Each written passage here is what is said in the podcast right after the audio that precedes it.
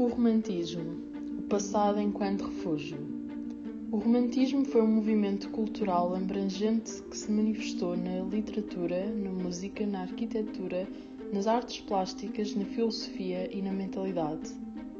Nasceu por finais do século XVIII, na Alemanha e na Inglaterra, e estendeu-se a toda a Europa e até à América do Norte, entre essa data e cerca de 1850 caracterizou-se por valorizar a espontaneidade, a emotividade, as paixões da alma, os sentimentos e o misticismo, exaltar a imaginação, o sonho e o idealismo, tido como consciente, bem como o inconsciente e o irracional. Acreditar que a arte não deve ser a imitação simples do real, mas a sua recriação pessoal, dando mais importância ao conteúdo do que à forma.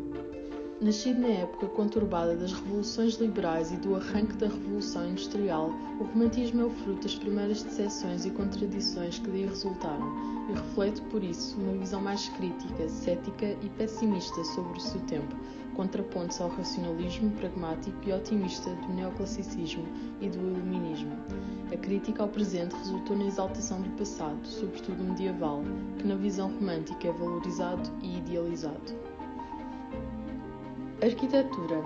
Na arquitetura, o romantismo preferiu formas e concepções estéticas que cortassem com o racionalismo neoclássico e se adaptassem ao espírito poético, sentimental e nostálgico da época, tornando a arquitetura tão expressiva quanto a pintura ou escultura.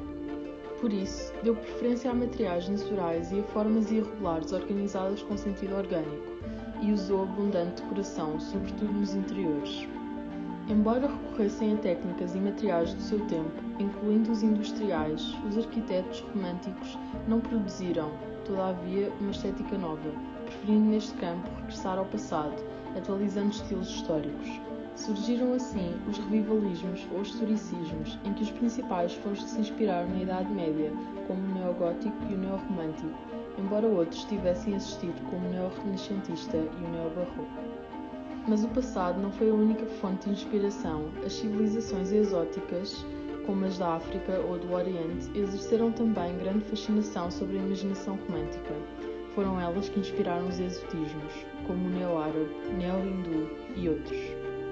Com o tempo, sobretudo por meados do século XIX, estas tendências começaram a ser misturadas no mesmo edifício, gerando-se assim os ecletismos.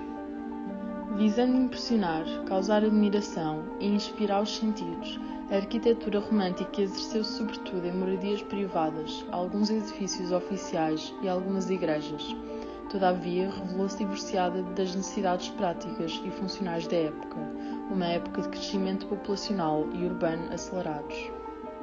Pintura de acordo com o conceito de arte do romantismo, a pintura deste estilo privilegiou a expressividade pessoal e a espontaneidade, cultivando a liberdade de execução, o que fez romper com o academismo neoclássico.